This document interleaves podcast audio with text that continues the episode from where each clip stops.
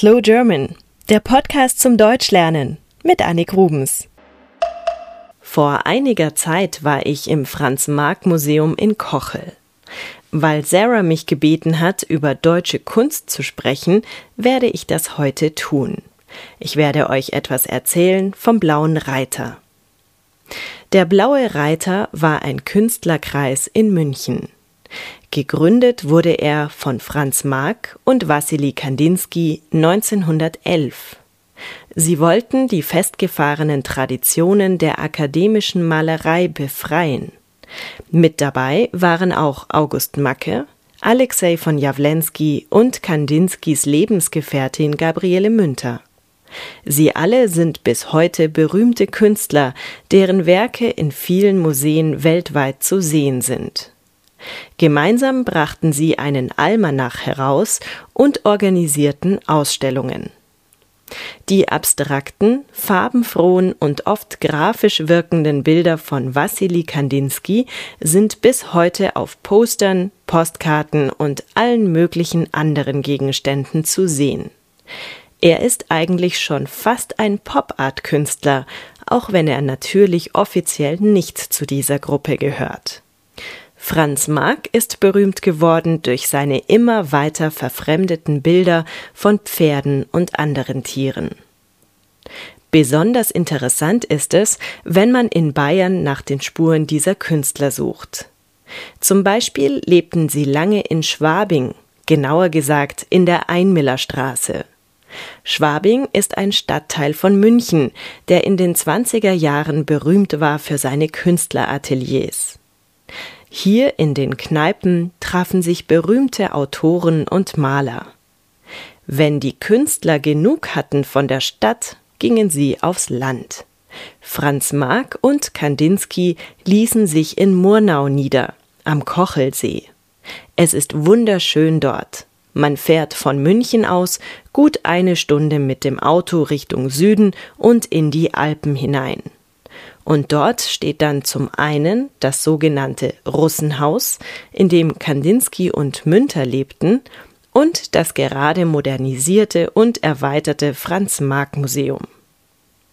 Es ist tragisch, dass einige dieser interessanten Künstler so jung gestorben sind. Franz Marc und August Macke fielen im Ersten Weltkrieg. Marc war gerade mal 36 Jahre alt. Kandinsky ging zurück nach Russland und lebte später in Paris, wo er 1944 starb. Der Blaue Reiter existierte nicht mehr und München war nicht länger eine internationale Kunst- und Kulturhauptstadt. Wenn ihr nach München kommt, dann müsst ihr unbedingt in das Lehnbach-Haus gehen. Das Lehnbach-Haus ist mein Lieblingsmuseum.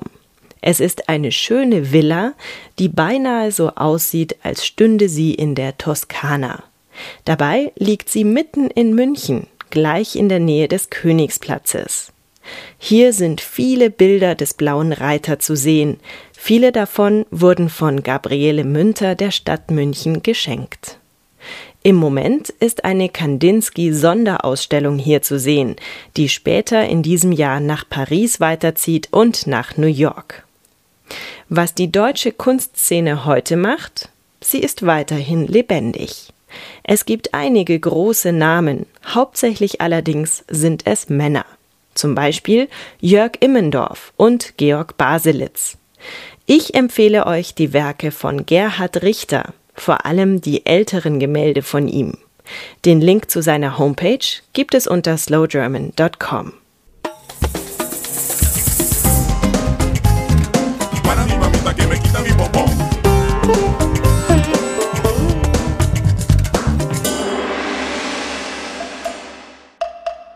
Slow German ist ein privater Podcast.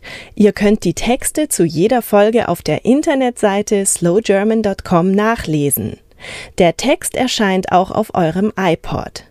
Ich freue mich, wenn ihr mir im Internet einen kurzen Kommentar hinterlasst.